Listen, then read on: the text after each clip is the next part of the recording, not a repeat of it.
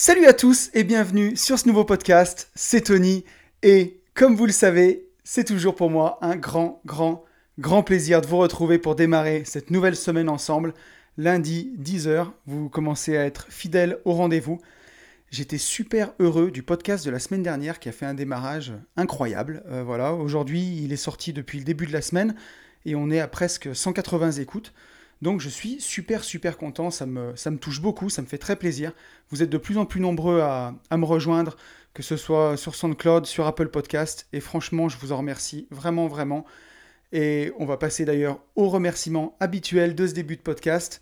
Donc merci à Mehdi, merci à Thierry, merci à Pauline, à Alex, à Yann, merci à Xavier, Quentin, Ludovic, Imo Zaza, Laurent, Maxime, Thibaut, Tevisan, Gérald, Flo, Damien et Philippe. Vous êtes de plus en plus nombreux à avoir réagi euh, sur le podcast, donc ça me fait vraiment super super plaisir.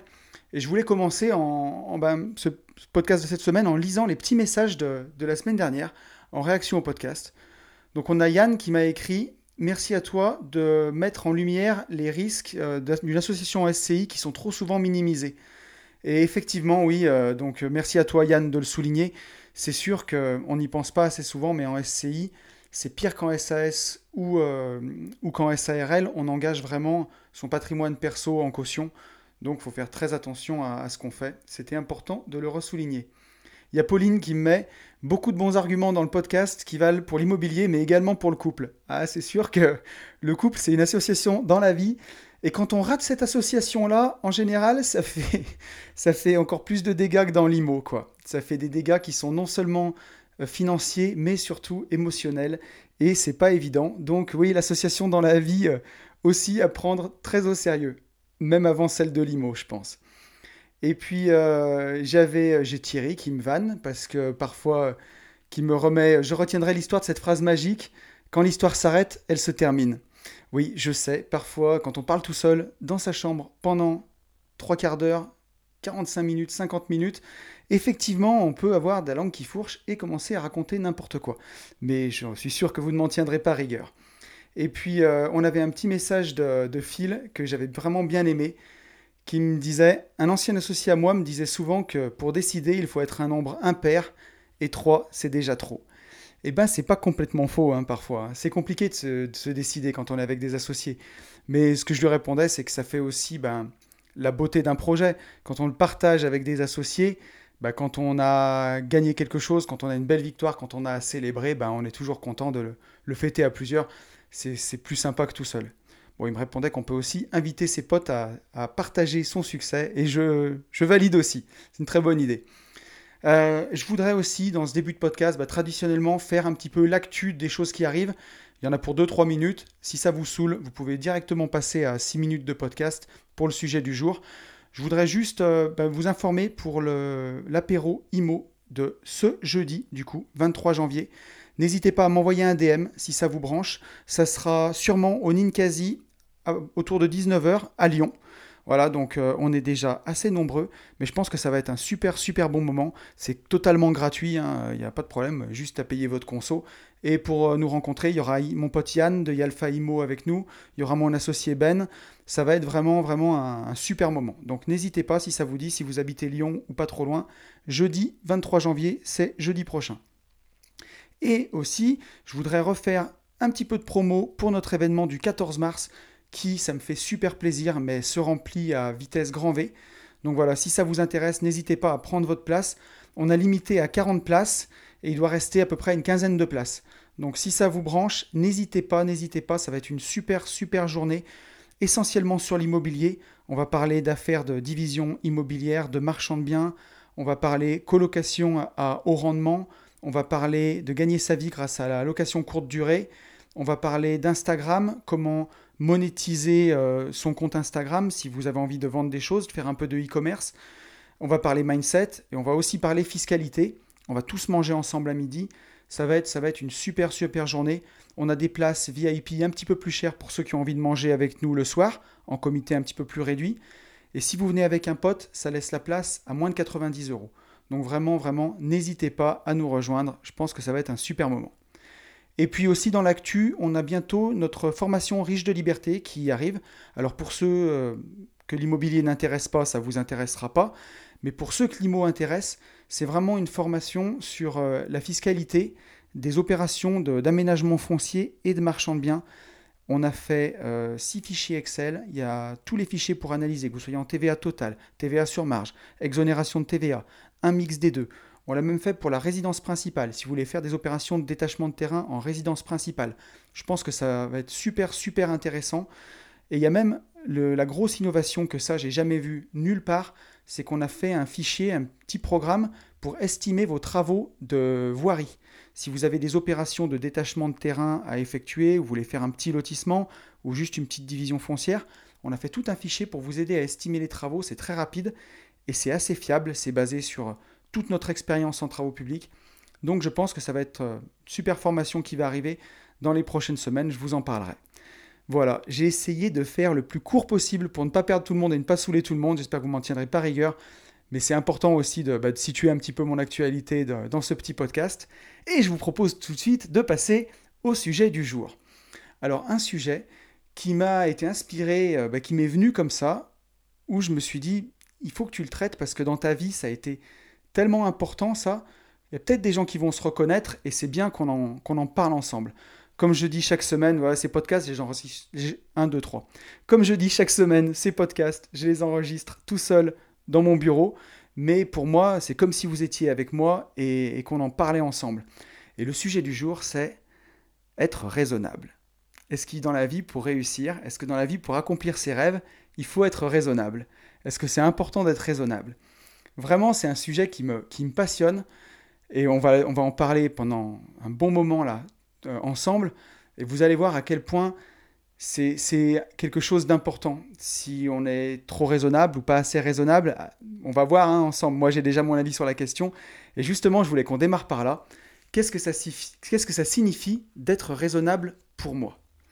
Alors pour moi, quand j'entends ça, euh, soit raisonnable, être raisonnable, je vois tout de suite de rentrer dans le rang. C'est vraiment le premier mot qui me vient, quoi. Rentrer dans le rang, abandonner ses rêves. Et pour moi, c'est mourir un peu, quoi. Quand on me dit euh, sois raisonnable, tout de suite, pour moi, c'est très très compliqué, quoi. Quand on me dit que quelque chose n'est pas raisonnable, bah, ça me donne direct envie de le faire, quoi. En fait, j'ai une réaction vraiment euh, épidermique à ça. C'est quand on me dit que quelque chose n'est pas raisonnable, j'ai tout de suite envie de le faire.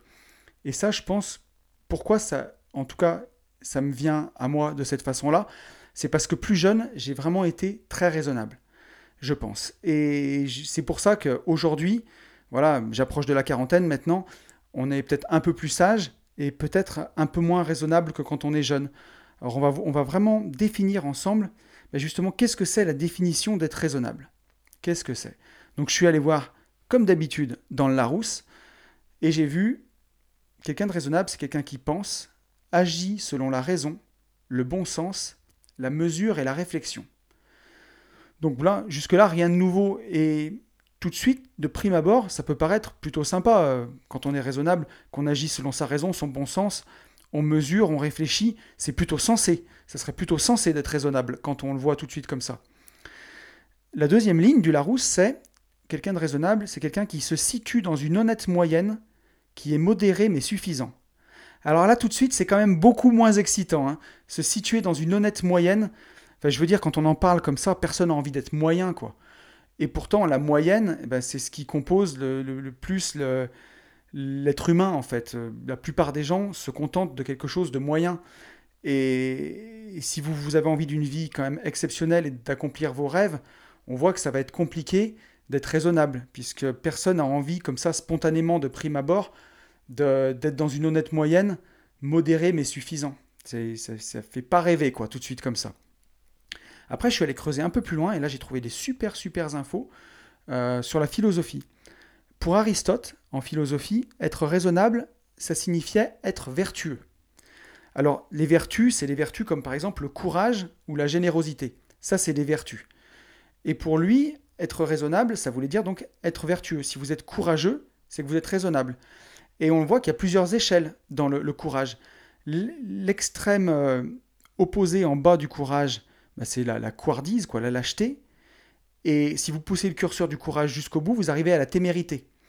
Donc pour lui, être téméraire ou être couard, c'était n'être pas raisonnable, et être courageux, c'était être raisonnable, c'était être au milieu. Si on prend la générosité, par exemple, si vous êtes vraiment le, très très très peu généreux, bon, tout en bas c'est l'avarice, et si vous êtes extrêmement extrêmement généreux, à ce moment-là, c'est que vous dilapidez l'argent, quoi. C'est que vous donnez, vous donnez n'importe comment. Et pour lui, ben, être, être vertueux, être raisonnable, c'était être au milieu. C'était juste être généreux. On va dire en moyenne ce qu'il faut, quoi. Alors que vous pouviez être, euh, si vous étiez vraiment euh, radin ou alors à donner de l'argent n'importe comment à tout va, vous n'étiez pas raisonnable. Et donc, dans son sens, Aristote, être raisonnable, ben, c'était être moyen aussi. Voilà. Donc, être raisonnable, c'est ce qu'il faut garder en tête. Être raisonnable, c'est être moyen. Donc comme ça, bah, ça donne pas très envie d'être raisonnable, hein, en vrai. Et pourtant, on est, on est tous raisonnables d'une certaine façon. On va avancer là-dessus. Il y a aussi euh, dans la définition une opposition entre raison et passion. Ça, on le voit souvent dans les relations amoureuses, par exemple, où, euh, si on va prendre un exemple, euh, vous êtes au bord de la rupture dans votre couple, c'est la misère, c'est la galère, et bah, vous êtes opposé dans votre tête entre raison et passion. Soit votre, votre raison vous dit de rester et votre passion vous dit de partir. Il y a toujours cette opposition entre raison et passion. Donc ça, il faut, bien, bien, bien l'avoir en tête. Et surtout, à l'époque, c'était la passion au sens de, de la souffrance. Euh, quand on avait des passions, c'est qu'on avait des addictions, la passion du jeu, la passion de l'alcool, par exemple. Donc il y a vraiment euh, un sens, on le voit, c'est soit on est moyen, soit on est addictif, quoi. soit on est passionné par un truc. Et d'ailleurs, on a déjà un petit indice. Hein c'est qu'on le dit souvent, nous, notre credo, c'est l'immobilier. On est passionné d'immobilier. Je sais pas pour vous, mais en tout cas, moi, l'immobilier, j'y pense tout le temps. La nuit, je rêve de maison, je rêve d'appartement. C'est, c'est dans ma tête, c'est tout le temps, tout le temps, tout le temps. j'y pense tout le temps. Je me promène dans la rue, je regarde les maisons. C'est justement une passion et c'est aussi dévorant. Il y a aussi une part d'addiction. Donc, quand on veut réussir dans quelque chose, on dit souvent qu'il faut être passionné. Et être passionné, c'est ne pas être raisonnable. Donc là, on a commencé à avoir des, un petit peu des bribes d'infos pour dénouer un peu euh, la pelote de laine. Mais donc, pour être passionné, eh ben, encore faut-il trouver ce qui nous plaît dans la vie. Et là, on va le voir dans la suite du podcast, c'est peut-être ce qui est vraiment le, bah, le moins évident en fait. De trouver ce qui nous plaît, il faut tester énormément, énormément, énormément. Et quand on est raisonnable, eh ben, on se contente de ce qu'on a et on ne teste pas. On commence à, comprendre un peu. Hein. Alors après, je me suis posé la question, c'est faut-il être raisonnable? Est-ce que, ben, est que dans la vie, il faut être raisonnable? Il faut qu'on soit raisonnable. Ce que je pense, c'est que personne vous reprochera jamais d'être raisonnable. Personne ne vous le reprochera. La réponse à ça, elle peut venir que de l'intérieur, en fait, s'il faut être raisonnable ou pas. Puisque de l'extérieur, on vous reprochera jamais d'être trop raisonnable. On ne le reproche jamais à quelqu'un. Bon, certes, un copain peut vous reprocher d'être trop casanier, par exemple. Mais euh, pour l'État, on vous reprochera jamais d'être trop raisonnable. Si vous sortez de l'école, vous prenez un crédit pour une maison, vous payez vos impôts et vous bossez pour payer les retraites 40 heures par semaine, la tête dans le guidon, l'État va jamais venir vous reprocher d'être trop raisonnable, d'être trop moyen, d'être trop soumis. Au contraire, l'État veut des gens comme ça. Elle veut pas, et l'État veut pas des gens qui réfléchissent, qui, qui avancent trop. Il y a besoin de, justement de, de, gens qui restent très raisonnables. Et c'est aussi comme ça que la société, quelque part, elle tient debout, puisqu'il y a énormément de gens raisonnables. Et euh, je pense que ouais, c'est, c'est compliqué. Est-ce qu'il faut être raisonnable? Moi, j'ai une petite anecdote personnelle que je peux vous donner, par exemple. Quand j'avais, j'étais en IUT à l'époque, donc je devais avoir 20 ans, et je rêvais d'être comédien. Mais c'était un truc de fou. je pensais à ça tout le temps. Je détestais ce que je faisais, cette IUT. Euh, je faisais un IUT de mesure physique à l'époque, donc c'était des sciences. Pourtant, je suis un passionné de sciences. Euh, après, j'ai continué dans des études d'ingénieur en génie physique. Donc, euh, je sais faire décoller des fusées et, je construis des maisons. ça me fait rigoler, mais un jour, on m'a fait la réflexion. Pourquoi tu as fait des études d'ingénieur si c'est juste pour faire marchand bien et faire de l'immobilier? Mais ça va bien au-delà, en fait. C'est parce que, bon, j'étais passionné de sciences et euh, puis que j'avais envie de suivre cette voie à l'époque parce que c'est ce qui me parlait. Et la vie, c'est une succession de choix de toute façon. Mais à l'époque, en tout cas, j'étais vraiment, euh, j'étais passionné de théâtre et je faisais du théâtre d'improvisation à côté de, mes cours et je rêvais, rêvais, rêvais d'être comédien. Et je me rappelle que j'avais envie de plaquer mon IUT, j'avais envie de partir à Paris, euh, faire le cours Florent et devenir comédien. Et je l'ai pas fait. Je l'ai pas fait, je suis resté raisonnable, je suis resté dans mon IUT, je l'ai terminé. Après mon IUT, je suis allé en licence, en maîtrise. Et j'avais toujours ça en tête, cette carrière de comédien, tout le temps, tout le temps, tout le temps, comme un leitmotiv, quoi. C'était redondant, ça revenait. Je me disais, qu'est-ce que tu fais? T'es en train de gâcher ta vie. Tu devrais être à Paris, tu devrais faire des auditions, tu devrais pas être en train de faire des sciences. Et, au final, après, ben, j'ai traîné ça pendant hyper longtemps, même dans le boulot. Et un jour, euh, en 2015, 2014, je suis revenu au théâtre. Je me suis dit, maintenant, tu peux plus, quoi. Il faut vraiment que tu fasses du théâtre, que tu fasses du théâtre. Donc j'ai repris les cours de théâtre, j'ai pu vraiment aller dans ma passion. Et j'y suis même allé à un point où donc j'ai eu même deux troupes en même temps, et j'ai donné quand même pas mal de représentations dans les communes, et j'ai pu me rendre compte que bah, c'était pas tout à fait ce que je voulais faire, que j'adorais le théâtre, j'en étais passionné, et j'adore me produire sur scène. D'ailleurs, je vous donnerai des dates dans un prochain podcast pour ceux qui seraient dans la Loire et qui auraient envie de venir me voir, parce que je vais jouer au mois de février. Mais, euh, mais j'adore, euh, j'adorais ça. Mais pas au point d'en faire mon métier. Quoi. Je m'en suis rendu compte que c'est pas la vie que j'avais envie de mener. Une vie de comédien, c'est travailler tous les soirs, c'est se coucher hyper tard, c'est se lever tard du coup. C'est, c'est pas une vie qui me correspond. Et même si je suis passionné de ça et que j'adore jouer, ben en fait, je me verrais pas faire ça tout le temps. Quoi. C'est, trop de contraintes que, que je veux pas.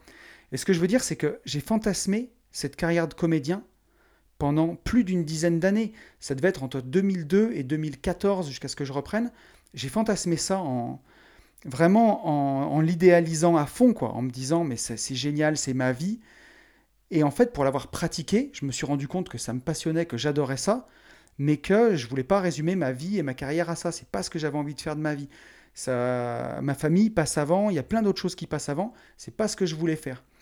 Et donc en fait, ce que je veux dire, c'est qu'avoir été trop raisonnable, bah, le risque, c'est que j'ai perdu du temps parce que j'ai passé 10 ans, à, 10 ans, 15 ans à fantasmer là-dessus, alors que, mettons que j'aurais vraiment suspendu mes études à l'époque, je serais parti. J'aurais essayé de le faire un an à l'époque.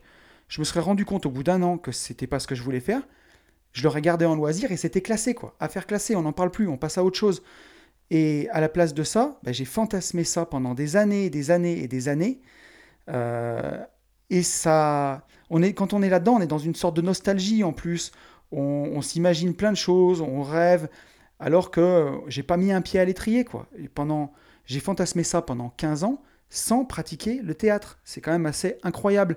Et du moment où j'ai vraiment repratiqué, repris mes cours, repris deux troupes en même temps et commencé à me produire partout, je me suis rendu compte que c'était qu'un loisir. Donc pour moi, le risque d'être raisonnable, puisqu'à l'époque j'ai été raisonnable, bah, c'est qu'on perd du temps, quoi. On perd du temps. Si j'avais fait tout de suite ça pendant un an, bah, l'affaire était classée. Je pense qu'aussi on perd des opportunités on perd des opportunités parce que euh, si je m'étais, si j'avais suspendu mes études pendant un an, le monde ne se serait pas arrêté de tourner, la Terre ne se serait pas écroulée.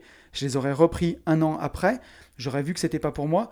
Et du coup, pendant les 15 années d'après, j'aurais peut-être consacré mon énergie ben, à démarrer l'immobilier plus tôt, ou à faire d'autres choses, à essayer d'autres choses, à vraiment essayer. Et j'aurais peut-être eu plus d'opportunités. Et ce que je peux dire, ben, c'est que être raisonnable ne fait pas le bonheur. Parce que pendant ces dix ans où j'ai traîné ça, en me disant ben, je passe à côté de ma vie, je passe à côté d'une carrière, ben, ma foi, euh, j'étais pas heureux, quoi. Ça me rendait pas heureux de, me dire ça. J'aurais mieux fait d'aller pousser la porte d'un cours de théâtre, ou même faire euh, une année de césure dans le boulot, n'importe quoi. À l'époque où j'avais pas encore une famille, ça aurait été beaucoup, beaucoup plus simple. Et, au moins, j'aurais vu. Essayer, c'est voir. C'est pour ça qu'il faut pas être trop raisonnable, je pense. Ensuite, la prochaine question que, je me suis posée, c'est euh, pourquoi les gens sont de plus en plus raisonnables? Ça, c'est une question importante parce qu'on le voit autour de nous. Les gens sont, sont vraiment en moyenne très raisonnables, puisque être raisonnable, c'est être moyen. Et j'avais vu dans un podcast de mon pote euh, Rudy, du podcast Leadercast, qui disait que la moyenne, c'était à peu près 67% des gens. Et ça, c'est énorme. Donc si on part de ce postulat-là, on se dit que 67% des gens sont raisonnables, puisqu'ils sont moyens. Et pourquoi on est raisonnable? Ben Pour moi, c'est parce qu'on nous matraque ça depuis qu'on est gamin. quoi. Quand vous avez eu la même enfance que moi, sûrement, et vous avez toujours entendu, mais sois raisonnable, sois raisonnable. Et quand on vous matraque ça depuis que vous êtes petit, ben ça vous rentre dans le crâne. quoi. Tous les gamins ont entendu ça, sois raisonnable, sois raisonnable. Et pourquoi les gens sont aussi plus raisonnables? Parce que c'est, je pense que c'est commode aussi puisque on agit selon le, bon sens en fait. On l'a vu dans la définition, euh, la première définition tout à l'heure. Quelle est la définition d'être raisonnable? C'est qui pense, agit selon la raison, le bon sens. Mais le bon sens, il est dicté par qui le bon sens? Ben, il, est dicté par la moyenne, quoi. Par la moyenne des gens. Donc, ben voilà, quand on, agit selon le bon sens, ben on prend aucun risque. Voilà. C'est pour ça que les gens sont de plus en plus raisonnables. En agissant selon la moyenne, on ne prend pas de risque, on est raisonnable. Et pourquoi? Parce qu'on a peur de se rater. Les gens, ils ont vraiment une, une trouille bleue de se rater. Et surtout, surtout en France. Puisque quand vous essayez d'entreprendre en France, on vous attend au tournant. C'est un truc de fou. Euh, quand on a monté notre société AB Invest, on va pas dire de non. Il y a peut-être des gens qui écoutent ce podcast. Il n'y a aucune rancœur, mais il y a des gens qui nous attendent au tournant. C'est un truc de fou. Euh, dès qu'on entreprend, dès qu'on fait quelque chose, dès qu'on essaye euh, d'aller de l'avant, vous aurez toujours autour de vous des gens qui, vous attendent, qui attendent ce que vous cassiez la gueule. Alors, heureusement, hein, et grand Dieu, il y a beaucoup, beaucoup plus de gens qui sont bienveillants et qui, qui sont là pour vous soutenir dans vos entreprises. Encore heureux. Mais la France, c'est vraiment ça, puisqu'il y, a, plein de gens qui sont englués justement bah, cette moyenne, les gens raisonnables, englués dans leur quotidien. Et quand ils voient quelqu'un bah, qui commence à ne pas être raisonnable, à prendre des risques, euh, ils l'attendent au tournant. Et puis s'il se plante, pour se dire, se rassurer quoi. Ah ben voilà, ben je me l'étais bien dit que, son truc ça marcherait pas. Ah je me l'étais bien dit qu'il que avait tort de faire ça. Tout ça pour se rassurer soi-même de ne pas agir et de ne pas poursuivre ses rêves. Et du coup, bah, les gens raisonnables, ils se contentent du, bah, du médiocre, quoi. Ils visent pas, ils visent pas assez haut. Et c'est ça qui, qui, je trouve, est fou. C'est que de ne pas vouloir prendre de risques, en fait, pour ne pas prendre de risques, pour ne pas se rater, bah, les gens préfèrent ne pas avoir d'objectif, préfèrent ne, rester raisonnables, voilà, ne, ne pas aller euh, dans le chemin de leurs rêves, justement pour ne pas risquer de se planter. Il y a un dicton qui dit voilà, ben, visez la lune, vous finirez dans les étoiles. C'est imagé, mais c'est tellement vrai et c'est tellement quelque chose d'important de, de, viser haut pour peut-être, et ben, même si on n'atteint pas tous les paliers, au moins on fait un chemin, un chemin vers ses rêves. Il y a aussi une autre chose qui fait que les gens sont de, plus en plus raisonnables, c'est que c'est hyper dur de savoir ce qu'on veut dans la vie. Parce que pour savoir ce qu'on veut, pour savoir ce qu'on aime, il faut tester énormément de choses. Et ben, ça, c'est super dur de tester parce que souvent, dans le modèle vraiment actuel, on finit ses études, tout de suite, tout de suite, mais voire très rapidement, on se met en couple, très rapidement, on achète une maison, très rapidement, on trouve le sacro-saint CDI magique, et ensuite, voilà, on a 25 ans et la vie, elle est cadrée. On a un crédit sur le dos, on a un CDI, euh, qu'on a souvent on a acheté une maison avec les capacités des deux euh, du, couple. Donc il n'y en a plus aucun des deux qui peut lâcher son boulot. Et là, on est cuit et on peut plus rien essayer. On peut plus rien. On ne sait pas ce qu'on aime. Il faut tester beaucoup pour savoir ce qu'on veut dans la vie. Et depuis gamin, c'est ce que je disais tout à l'heure, on nous dit soit raisonnable, soit raisonnable. On nous serine avec ce qu'on doit faire, mais pas avec ce que l'on aime faire. Et ça, c'est c'est très compliqué. On le voit même euh, à l'école, dans le système scolaire. Euh, je le vois pour mes enfants et je le vois pour, pour, pour plein de choses c'est vraiment très très très récent où on commence à mettre les passions et les capacités des enfants en avant. Mais jusqu'à il y a encore quelques années, à l'époque où on était nous, c'est vraiment une usine où on vous forme à apprendre, apprendre, apprendre. Alors le système scolaire n'a pas que des défauts non plus, mais euh, on ne met pas en avant les capacités de l'enfant. On force à gober un programme, peu importe que vous soyez doué dans un domaine ou dans un autre, on s'en fiche, on produit des élèves, des individus moyens en fait. On produit la moyenne, moi je pense. Et si vous avez envie d'avoir une vie qui soit un peu plus en adéquation avec ce que vous avez au fond de vous, une vie ben, où vous ne serez pas raisonnable, il faut faire une vie où vous faites ce que vous aimez. C'est super important. Il y a deux options, quoi. C'est soit être raisonnable et rentrer dans le rang. Donc, euh, on l'a vu, enfin, je ne veux pas me mettre des gens à dos, mais c'est vraiment euh, un schéma. Hein. voilà, la maison, euh, le petit pavillon, le chien, le CDI c'est vraiment. Euh, ça ne veut pas dire que c'est pas bien. Hein. Moi aussi, j'habite une maison. Bon, j'ai pas de chien, mais moi aussi, j'habite une maison avec ma famille. C'est pas ce que je veux dire. Mais quand vous voyez très bien où je veux en venir quand je dis être raisonnable, c'est vraiment abandonner vos passions, quoi, vous ranger. Et la deuxième option, c'est de faire ce qui vous plaît. Voilà. Mais le plus dur étant de, bah, de trouver ce qui vous plaît. Parce que pour trouver ce qui plaît, il bah, faut tester, tester, tester plein de choses. Euh, et ça, c'est pas facile. Si on a laissé, si on l'a pas fait quand on était plus jeune et qu'aujourd'hui on a une famille, un crédit, un CDI, une maison, c'est très très difficile d'essayer plein de choses. D'une part parce qu'on manque beaucoup de temps Et d'autre part, parce qu'on a une responsabilité d'une famille. On peut pas lâcher son boulot comme ça du jour au lendemain. Euh, et puis essayer de, si, si on a toujours rêvé d'être rockstar, essayer de devenir rockstar comme ça du jour au lendemain. C'est pour ça qu'on est raisonnable. Moi, ce que, ce que je pense et ce, que je, je ce dont je fais la promotion au quotidien, bah, c'est justement l'investissement parce que c'est ce qui va vous permettre d'avoir cette liberté pour faire plein de choses. Tout à l'heure, je, parle du pavillon, du chien, de la maison, du couple. J'en parle parce que je connais, parce que c'est exactement ce que j'ai fait moi. J'ai été très rapidement euh, en ménage, j'ai été très rapidement avec des gros crédits sur la tête pour une maison, pour une voiture. Et j'ai tout de suite vu le piège de la rat race très très très rapidement et j'ai mis beaucoup beaucoup de temps à m'en échapper. Et justement, c'est pour ça que je peux en parler. Et le fait qui, la raison qui m'a aidé, qui a permis que je puisse trouver ce qui me plaisait, ben, c'est justement de pouvoir quitter cette rat race, quitter mon job grâce au revenu passif. Euh, on revient un petit peu sur vraiment le, thème premier de ce podcast, qui est la liberté. Mais quand, quand vous êtes plus jeune, ben, si vous n'avez pas encore fondé de famille ou vous n'avez pas encore de boulot, ben, vous pouvez essayer tout ça. Ça coûte pas cher de voyager, ça coûte pas cher d'essayer plein, plein, plein de choses. Et pour moi, dans l'idéal, c'est dans cet ordre-là qu'il faut le faire. Quand vous êtes jeune, que vous n'avez pas de responsabilité, vous pouvez vous permettre de ne pas être raisonnable, justement, de faire plein de choses. Et si vous testez plein de choses, vous allez sûrement découvrir la chose qui vous plaît dans la vie.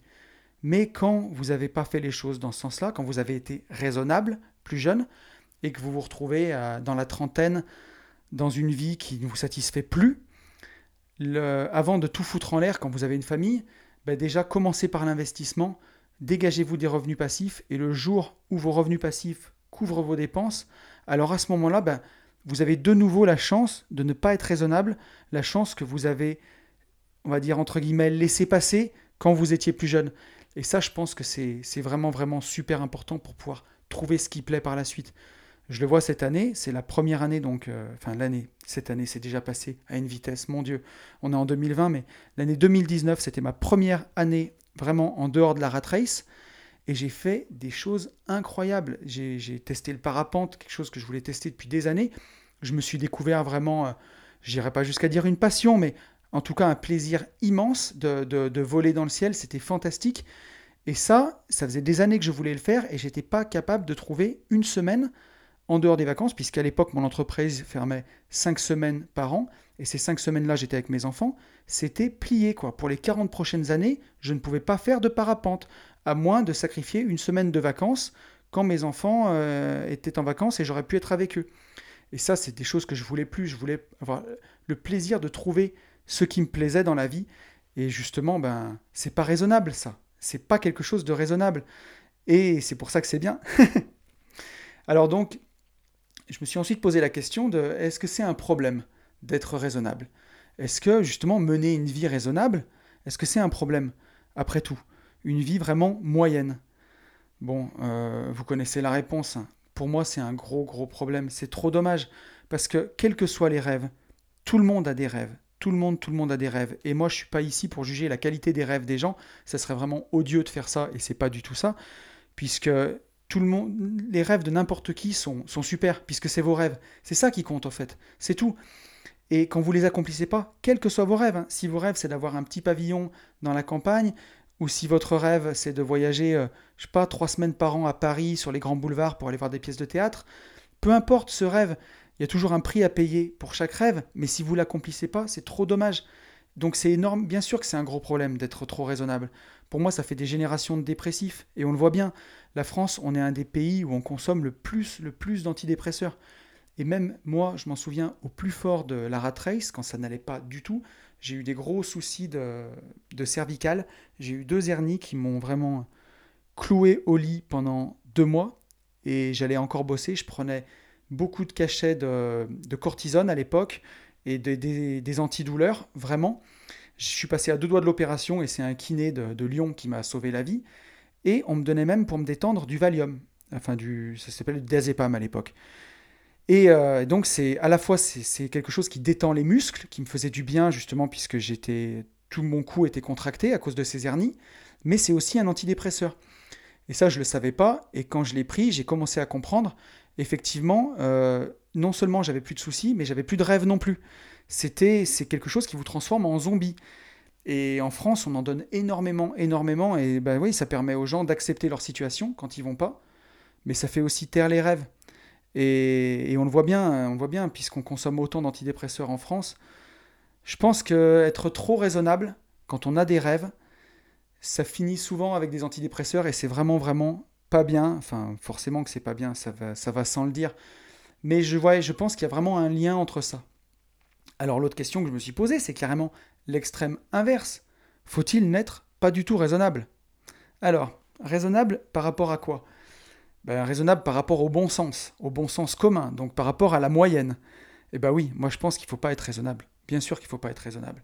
Alors, attention, on va voir la petite nuance que je trouve. Mais ne pas être raisonnable, ça veut dire quoi? Ben, Comme on en parlait tout à l'heure avec Aristote et sa générosité, ou son courage, c'est là où vous placez le curseur. Si le courage, c'est la moyenne, si tout en bas, eh ben, c'est la lâcheté, et tout en haut, c'est la témérité, peut-être qu'on peut trouver un curseur entre le courage et la témérité, par exemple. Donc je vais prendre l'exemple d'un investissement en bourse. Si vous vous tenez hors de la bourse et que vous restez sur le livret A, le placement préféré des Français, hein, la moyenne, si vous restez vraiment euh, dans, le, livret A, bah, vous allez faire, je crois que c'est 0,5% par an, ça couvre même pas l'inflation, vous perdez de l'argent euh, tous les mois et toutes les années. C'est n'importe quoi. Mais si vous allez en bourse, si vous faites euh, all-in sur une action qui, juste parce qu'elle a monté le mois dernier, là, c'est pas du courage, c'est de la témérité, c'est n'importe quoi. Si c'est pour faire ça, laissez-les sur le livret A. Mais si vous vous formez, que vous, décidez d'investir peut-être dans, un ETF monde, un, un, produit boursier qui réplique l'indice mondial, qui lui, d'expérience, monte depuis 100 ans. C'est pas complètement stupide. Il y a un risque quand même, parce qu'il peut y avoir une crise demain, ça finira toujours par remonter, on a quand même un peu d'expérience dessus, mais euh, il y a un risque. Mais bon, c'est pas raisonnable non plus, c'est pas totalement raisonnable, mais euh, c'est pour ça que ça peut marcher. En IMO par exemple, ce qui est raisonnable, c'est de faire comme tout le monde, c'est de faire comme la, plupart des gens, c'est d'acheter un studio meublé étudiant, d'en faire un, et puis de se dire qu'on aura 300 euros euh, pour la retraite qui vont tomber tous les mois. Ce qu'on oublie, c'est qu'il y a souvent autant de charges et qu'à la fin, il, y en sort rien du tout. Non, alors après, ce qui peut être pas raisonnable, eh ben, c'est de commencer à acheter un bien, deux biens, trois biens, quatre biens, cinq biens, peut-être jusqu'à 10, 20, il y en a, il y en a qui en ont bien plus que ça. Un peu accumulé, quelque part, il y a du risque. Vous allez prendre des crédits, vous allez vous engager. C'est pas raisonnable, mais c'est ce qui vous permettra à terme eh ben, d'atteindre la liberté financière et d'être plus libre, d'être libre de votre temps, de pouvoir faire euh, un petit peu plus que vous voulez que si vous êtes coincé dans un bureau euh, de, de, 6 heures du matin, enfin de, de 8 heures du matin à 6 heures du soir, avec une pause de 2 heures le midi où vous êtes trop loin de chez vous et vous la passez à regarder des conneries sur internet en bouffant un sandwich dégueulasse. J'exagère un peu, hein. mais je peux me permettre de le dire parce que je l'ai fait. Donc voilà, mais ce que je veux dire, c'est. Euh, ben voilà, il y a une différence entre prendre des risques et faire n'importe quoi. Si demain euh, vous allez acheter euh, l'immeuble d'à côté parce que c'est votre voisin qui le vend, qui voit que vous y connaissez rien et qui vous le vend deux fois le prix, vous avez pris un crédit et que les loyers couvrent même pas le crédit, là vous allez faire des grosses, grosses, grosses bêtises. Et ça, c'est de la témérité, c'est n'importe quoi. C'est pas du courage, c'est même pas entre les deux. Mais c'est pas. Voilà, mais le, le faire d'une façon sensée, c'est pas raisonnable non plus. Donc, euh, faut trouver un petit peu le juste milieu. Puis tout à l'heure, on a aussi parlé de la passion. C'est, il faut le faire dans un domaine qui vous intéresse. Si l'immobilier, ça vous gonfle au plus haut point, que vous détestez ça, n'en faites pas. Même si c'est un super levier pour réussir, n'en faites pas. Si la bourse, ça vous fait peur, vous détestez ça, et puis même si ça ne vous fait pas peur, mais ça vous intéresse pas, n'en faites pas non plus. Euh, idem pour l'entrepreneuriat. C'est pas fait pour tout le monde. Euh, voilà, moi je le dis aussi, euh, je le fais moi parce que c'est ce que j'aime le plus. J'ai été employé six mois dans ma vie et j'ai détesté. J'ai toujours été entrepreneur et j'ai toujours aimé ça, mais c'est pas non plus pour tout le monde. Il y a des gens qui vont être euh, salariés dans un domaine qui les passionne. Moi j'ai travaillé avec des gens dans mon passé, des gens qui étaient salariés, qui faisaient excessivement bien leur boulot parce qu'ils étaient totalement passionnés de ce qu'ils faisaient. Tous les jours, ils, ils accomplissaient leur passion en fait dans leur boulot. Alors ils auraient aussi pu le faire en étant entrepreneurs. Eux, ils avaient choisi la voie du, salariat, mais ils étaient passionnés de ce qu'ils faisaient. Donc peu importe qu'on soit salarié ou, euh, ou patron, tant qu'on passe sa journée à faire ce qu'on aime. Moi, je dirais quand même toujours que c'est mieux de le faire à votre compte, parce qu'au moins vous travaillez pour vous, vous ne le travaillez pas pour le rêve d'un autre. Mais euh, tout de même, euh, c'est, en tout cas ce qui est important, c'est de faire ce qu'on aime. Tout ça pour revenir que sur revenir sur ce que je disais, que voilà, ben, en tout cas, c'est bien parfois de ne pas être raisonnable. En tout cas, c'est bien de ne pas être raisonnable si on veut réussir euh, dans la bourse ou dans l'immobilier. On ne peut pas toujours être raisonnable. Il faut prendre des risques. Mais ne pas être raisonnable, ça ne veut pas non plus dire faire n'importe quoi. Si demain je vous donne, vous, vous gagnez un million d'euros, bon ben être raisonnable, c'est euh, ne rien dépenser ou euh, vous offrir une voiture, une piscine et y mettre sur un livret A. N'être pas raisonnable, eh ben, c'est investir euh, ce million un petit peu en bourse, un petit peu sur les crypto-monnaies, beaucoup sur l'immobilier et le faire fructifier en 3 ans en 2 millions. Ça, c'est n'être pas raisonnable. Et faire n'importe quoi, c'est aller au casino et puis mettre tout à la roulette sur le rouge. Voilà. Donc bon. Et après, je pense aussi que parfois, on peut faire des dépenses qui sont pas raisonnables du tout, mais qui vous engagent pour la suite et qui peuvent vous donner une direction. Je vais prendre un petit exemple où moi, il y a quelques années, justement quand j'étais à fond dans la rat race, j'ai fait construire une résidence secondaire. Et à l'époque, c'était pas vraiment raisonnable. Elle, était, euh, elle allait me coûter trop cher dans mon budget par rapport à mon salaire, par rapport à ce que je gagnais. Et je m'en suis vite rendu compte quand il a fallu que je paye euh, une taxe d'habitation en plus, une taxe foncière en plus, euh, de l'électricité, du chauffage, de l'eau. De toute une maison, une assurance, je me suis rendu compte après coup de ce que ça coûtait, je m'en étais pas rendu compte. Et je me suis dit, c'est pas raisonnable. Après coup, j'étais à fond dans la rat race, pardonnez-moi à l'époque, mais euh, c'était vraiment compliqué. Je n'avais pas pensé à tous ces coûts fixes. Et du coup, ben, c'est par ce biais-là où je me suis dit, mais à un moment, je me suis dit, je pourrais pas la garder, il y a trop de charges. Et c'est là où j'ai commencé à la louer sur Airbnb, à en faire des revenus et même à rendre cet investissement, du coup, non, seulement autofinancé, mais rentable. Et euh, je me suis dit que si j'avais pas fait cet investissement déraisonnable, qui n'était pas raisonnable à l'époque, peut-être que je ne serais pas venu à l'immobilier, en tout cas pas de cette façon-là. Donc euh, parfois, quelque chose de, de, faire une chose pas raisonnable, ça vous emmène dans des opportunités. Ça peut être pas raisonnable au départ, mais, euh, mais devenir vraiment une, une, opportunité sur la suite. Donc c'est quand même bien à avoir, à garder en tête. Donc voilà.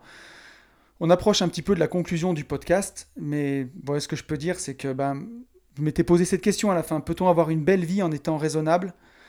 Ben, je crois pas. Non, je crois pas. On va avoir une, on va avoir une vie simple. On va avoir une. Alors non, pas une vie simple. C'est pas ça. On va avoir une vie plate. Voilà. Une vie plate, une vie sans saveur, une vie morne, une vie sans vague en fait. Mais est-ce que c'est vraiment ça qu'on veut pour soi? Est-ce que c'est vraiment ce qu'on veut d'une vie, euh, une vie tranquille en fait? Est-ce qu'on est venu sur Terre pour être, pour être tranquille? On est vraiment la première génération, je, crois que je le disais dans un précédent podcast, mais qui n'a pas connu de guerre. Où vraiment le, bonheur, c'est la première fois dans l'humanité que le bonheur est une question centrale. Et peut-être, même je me dis des fois par respect pour tous ces gens qui, ont souffert à l'époque, qui, qui, ont, qui ont vécu des guerres, qui ne pouvaient pas se poser ces questions-là. Nous, on a la chance de se poser ces questions-là et on se paye le luxe de prendre des antidépresseurs pour justement ne pas avoir à prendre des risques, ça c'est vraiment, c'est trop dommage, c'est trop grave. C'est, on n'a pas le droit, quoi. On n'a pas le droit. Et donc, en, bah, en conclusion de ce podcast, je voulais citer l'excellent Booba, B2O, si tu m'écoutes, qui disait dans une chanson Je veux devenir ce que j'aurais dû être. Et ça, je trouve ça fantastique parce que, bon, on peut dire qu'il y a une faute de concordance des temps, en tout cas une faute de temps. Je veux devenir ce que j'aurais dû être. Mais moi, je trouve que c'est de la poésie, plutôt, puisque on a, dans cette phrase, à l'époque où il l'a écrit, il a conscience qu'il a pris un mauvais chemin, il a conscience de sa valeur, qu'il aurait dû être autre chose, mais il sait que c'est pas trop tard et qu'il peut devenir ce qu'il aurait dû être. C'est beau quand même, c'est splendide, moi je trouve. Bon, euh, c'est pas rappé, hein, là. J'arrête les raps pendant le podcast. Mais, mais voilà, cette phrase, elle est belle. Et pourquoi j'en parle maintenant dans ce podcast sur être raisonnable?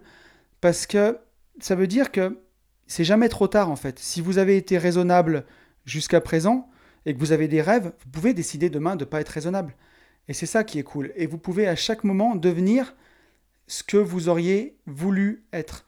Et je trouve que c'est ça le plus grave. Et s'il y avait un truc à retenir de ce podcast, tout à l'heure on disait viser la lune, finissez dans les étoiles, mais si fond de vous, si votre vie vous convient et que vous êtes heureux, bah c'est parfait. Franchement, remerciez l'univers, vous avez beaucoup de chance.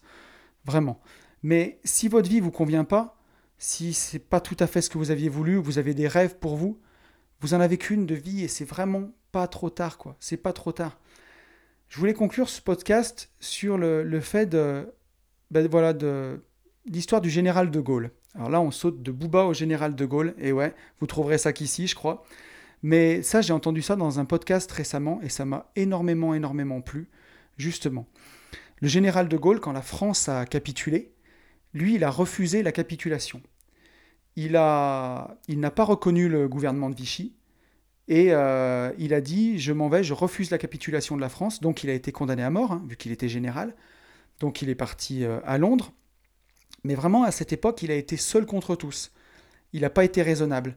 À l'époque, en tout cas, hein, la, raison, ça aurait été bah, de se ranger, euh, les Allemands avaient gagné, voilà, se ranger au gouvernement de Vichy. Lui, il n'a pas voulu, il a refusé cette capitulation. Il a dit non. Il était vraiment seul et contre tous, il a voilà, été condamné à mort. Il est parti, mais il avait cette conviction intime, seul, que non, que c'était une bataille de perdu, mais c'était pas la guerre qui était perdue. Et euh, il a vraiment été seul à penser ça, il avait cette intime conviction. Et il s'est vraiment comporté en, héros. C'est à l'époque, là tout à l'heure on a parlé de trucs, euh, ne pas être raisonnable dans sa vie, là il a mis quand même sa vie en jeu, c'était des enjeux qui étaient monstrueux. C'est vraiment été, après on va pas parler de politique, c'est pas ça, mais en tout cas il s'est comporté en, héros, euh, en, agissant de cette façon-là. Et justement, bah, je voulais faire un peu ce, parallèle parce qu'il était voilà, seul contre tous et il a décidé de ne pas être raisonnable. Il n'a pas fait un choix raisonnable du tout. Et à la fin, ben, la raison lui a donné, l'histoire lui a donné raison. Et aujourd'hui, avec le recul, on peut dire qu'il avait fait un choix raisonnable, puisque c'est ce qui a aussi sauvé la France. Donc, quand vous allez avancer dans votre vie, vous allez rencontrer plein de gens. Il y a plein de gens qui vont vous dire que ce que vous faites, c'est pas raisonnable si vous prenez des risques. Mais j'ai envie qu'on s'inspire un peu du général de Gaulle. Alors c'est voilà, j'espère que vous comprenez ce que je veux dire, mais pour vous comporter en héros de votre propre vie, en fait. Voilà, c'est d'avoir le courage de, si vous avez une intime conviction, bah, le courage de la suivre. Moi, quand j'ai lâché mon job euh, il y a maintenant un peu plus d'un an, on m'a dit que j'étais fou. On m'a dit que j'étais fou de, laisser un job euh, où j'étais bien payé, de, de voilà, euh, on m'a dit que, j'ai, que, c'est des choses qui se faisaient pas. Mais euh, moi, j'avais l'intime conviction au fond de moi que je me trompais de chemin. Je savais que c'était pas ma route, je savais que c'était pas mon chemin, je savais que c'était pas ce que je voulais faire. Et que j'avais envie d'être vraiment en accord avec moi-même, en fait, en accord avec ce que je pense, en accord avec ce que j'avais envie de vivre. J'avais l'intime conviction que mon chemin n'était pas là. Et aujourd'hui, avec plus d'un an de recul, je me rends compte que j'ai raison, voilà, que mon chemin n'était pas là, et que le chemin, je le construis euh, en permanence. Voilà, on parle toujours de ce concept d'impermanence. Hein. La vérité d'un jour n'est pas celle du lendemain, bien entendu. Et euh, au fur et à mesure que ben, on avance dans la vie, tous nos choix sont à chaque fois remis en question puisqu'on a des nouvelles données qui rentrent. C'est un questionnement perpétuel, hein, le pourquoi. Euh, mais voilà, ce que je peux vous encourager, en tout cas, moi, c'est de... Si vous avez une intime conviction au fond de vous, ben, soyez pas raisonnable, quoi. Voilà. Faites pas n'importe quoi. Hein. Rappelez-vous la, roulette et le casino. C'est pas ce que je vous dis, mais si au fond de vous, vous savez que vous avez quelque chose que vous avez envie de faire, que vous savez que vous en êtes capable, même si les gens vous découragent autour, ben allez-y quoi. Allez-y, soyez le, comportez-vous en héros de votre vie. Vous en avez qu'une de vie, vous en avez qu'une. C'est à vous d'en faire vraiment ce que vous voulez quoi. Voilà. Écoutez, c'était, euh, je crois que c'était le mot de la fin un petit podcast encore où on sera allé de, Booba jusqu'au général de Gaulle.